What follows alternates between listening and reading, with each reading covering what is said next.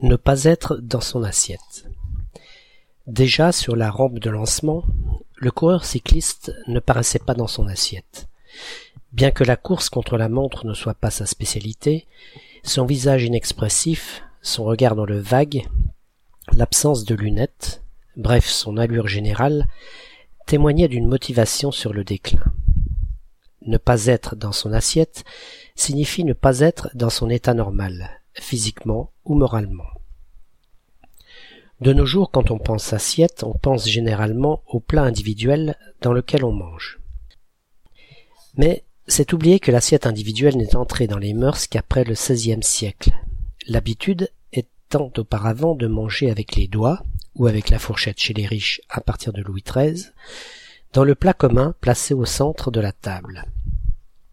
En effet, le mot assiette a son origine liée au verbe asseoir.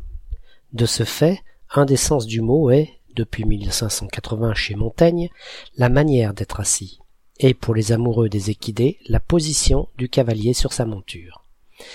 Cette association du mot à une position a donné au figuré et chez le même auteur le sens de état de l'esprit ou façon d'être.